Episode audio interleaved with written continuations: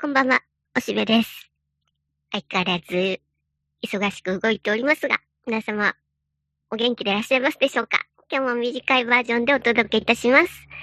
えー、っと、何やら、そのアメリカがガタガタしているようなんですが、僕は今日ね、え今日曜日に撮ってるんだけども、うん、目覚めた時になんとなくお布団の中で、えー、町山さんの例のね、今すごいみんなに見られている、動画を見たんですよ。あの、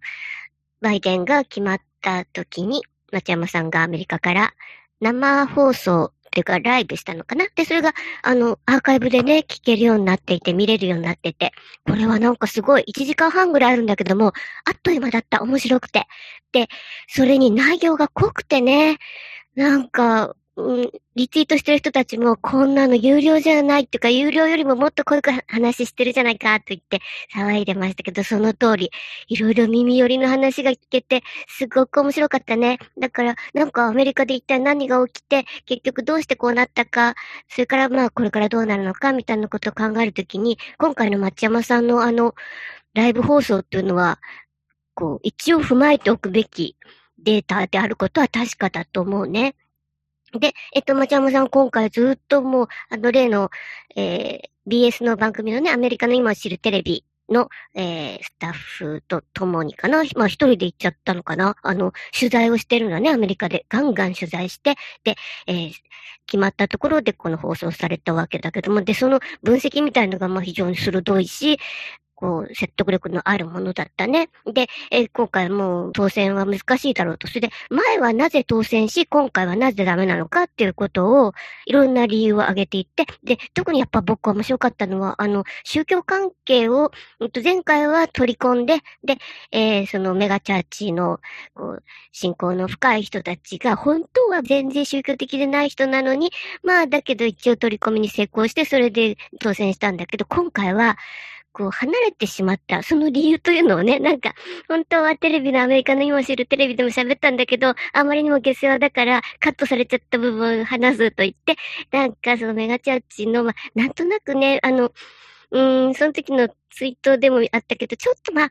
うん、公明党と創価学会みたいな関係の宗教団体の、まあ、大きな、えー、評伝があるんだけど、そこのところと前回はよろしくやったんだけど、今回は、それを取りまとめていたトップが、なんか性的に、こう、ちょっと失脚して、それでその人たちとのリンクが切れちゃって、で、その票を全部取り落としたがゆえに、もう負けることになったんだろう、みたいなことを言っててね、興味深い、興味深い。やっぱりなんか、宗教の部分が鍵になってるあたりがね、まあやっぱりアメリカって、もともとが宗教的な人たちが移住したところだからね、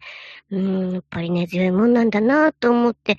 聞いてたし、それに、えっと、一方でツイッターでこう、カマピスしく言われてるのは、えっと、なんか投票用紙が、なんか透かしが入ってるとか、あるいは GPS まで入ってるとかで、で、それで調べれば、バイデンがどんな卑怯な手を使ってかがわかるんだ、みたいなことをトランプ側が言ってて、で、僕も初めはそれを、ほうほう、さすが金持ちはそんなことするのかなと思って、えー、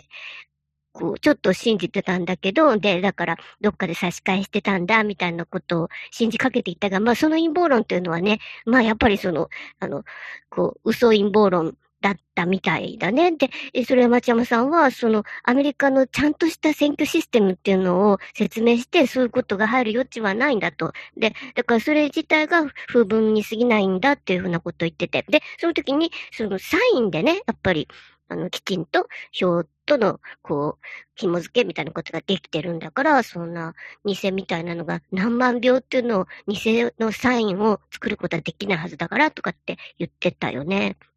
まあ、ひょっとしてその辺、その辺が、なんかね、電子的にいろいろあるのかもしれないから、まあ、ちょっと一縷の陰謀論っていうのも、まあ僕はちょっと手放さないでもいるだけど、だけど、そのアメリカの選挙制度がかなりしっかりしているものだってことを説明されていて、羨ましいなと思ったね。なんかやっぱり日本とかどうしても不正がありそうな感じ、そういうのが、まあもともとは、こう、組織票みたいのはね、えー、拒めないものがあるし、で、なんか、うん、日本の方が、ちょっとそれに比べたら緩いなと思ったけど、ただ一方アメリカの方は、ということは、記名制になってるよね、ほとんどね。あの、サインと紐付けるってことは。それはそもそも民主主義っていうのは匿名で、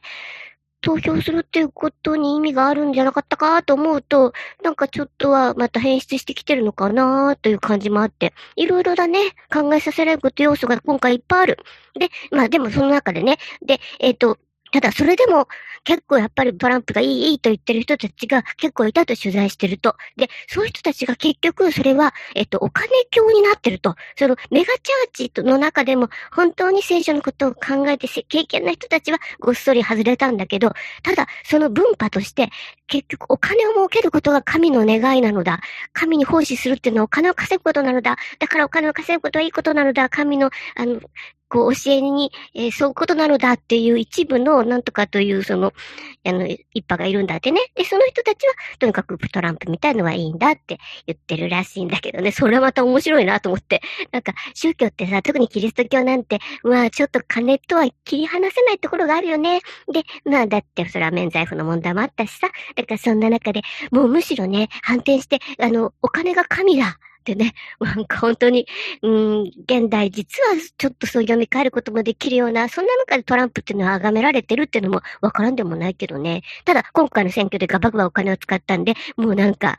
ね、あの、トランプはお金がないんだと。だから、町山さんは、その取材するために結構ファンクラブ、トランプファンクラブに入っていて、で、そうすると寄付お願いしますっていうのがやたら来てるっていうのをこの、えー、動画の最初の方で、えー、興味深く喋ってたけどね。だからそうなんで今ちょっとトランプのさすがの財力も底をついてるらしいということもあって、えー、なかなか大変だろうと。でまあいろいろこれからまだこじれるでしょうけどね。っていうふうに、まあ僕は本当はそんなにこう自分の生活に直接関係するわけでもないような、まあそれは遠くは関係するけどね、アメリカのことだからね。日本はアメリカの、えー、植民地だからな。うん、だけど、だからそういう意味で、あの、遠くから見守るだけに過ぎず、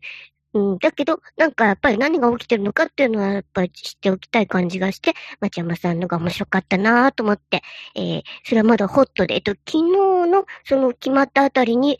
生放送されたのが今までアーカイブで見れます。あれひょっとしたらいつ見見れなくなるかわかんないので、ちょっと見といた方がいいんじゃないかなと思ってご紹介しました。でね、えっと、それにまあ、あのね、それに引きずられて結局、すげえ円高だよね。今、え、ドルが103円とかでしょ。うわー、103円って100円は割るのかなみたいな感じでね、なんかどっかで円高セールとかしないのかなとかって思ってるぐらいです。というわけで、ちょっと遠いアメリカの話などしてしまいましたが、でね、もう一つ、今日もともと僕話そうと思ってたのはね、えっと、ある、こう、えー、エッセイ漫画家さんのことをご紹介しようと思って、えっと、最近僕、また、えー、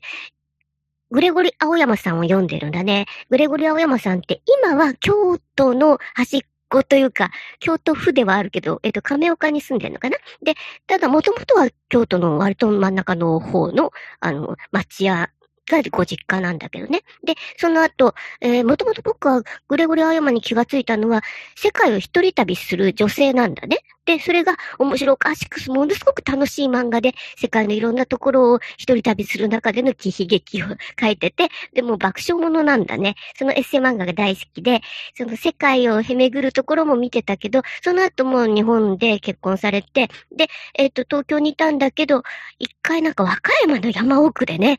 暮らすんだよね。そのもう超田舎暮らしみたいの、その喜悲劇っていうかほとんど悲劇なんだけど、それを爆笑して見ていたシーンで、まあでもとても無理っていうので、今は亀岡に暮らしてらして、今ちょうどいいみたいなのまた新刊ではそれを書いておられるけどね。だからそうして、まあ大きくは、こう生活しながら旅をするような、で、その中で興味深いことをこう笑える形で絵にしているっていうので、あの、構いいんだよね。いろんなとこ旅に行ってもね、なんか時々ちょっと気取っていくときは、グレタカカオルのとかって、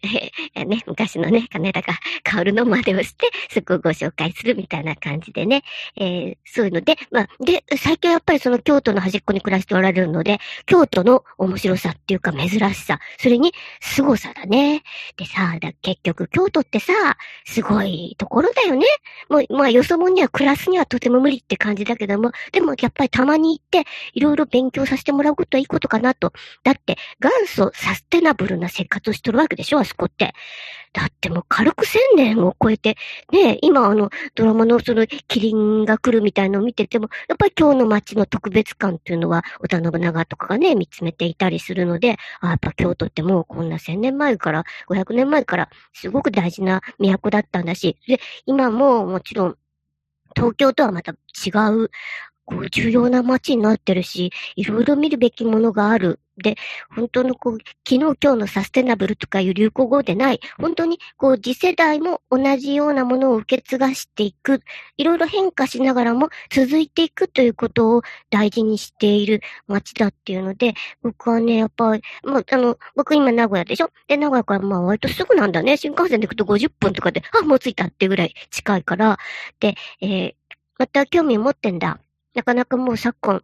海外に行くことは難しいので、なんか京都とかをゆっくり見たいなって思ってんだ。で、そういう時に、えっ、ー、と、グレゴリアヨマさんがいろいろ京都のディープな部分と、それからちょっと外れて見ている。だから結局世界を見て、そして東京に住んだこともあり、和歌山の田舎に暮らしたこともあるという、その人が京都をもう一度、こう、珍しそうに書いてるのがとても面白くてね、えー、なんか、僕結局、だからその全部持ってんだけど、えー、本箱の、本箱の中であちこちになってたので、えー、いろいろこう集めて、もう一回ちょっと積んでね、ゆっくりそれをね、こう仕事終わって、もう今日はこれでおしまいって言った後に、それをゴロンって横になってギャハギャハ笑いながら見るっていうのが、今のちょっと楽しみだな。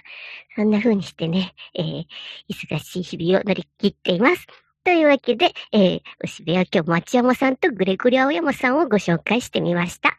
じゃあ、えっ、ー、とね、多分ね、来週はね、お休みせざるを得ないかと思います。また再来週お会いしましょう。ほいじゃあまたね。バイバイ。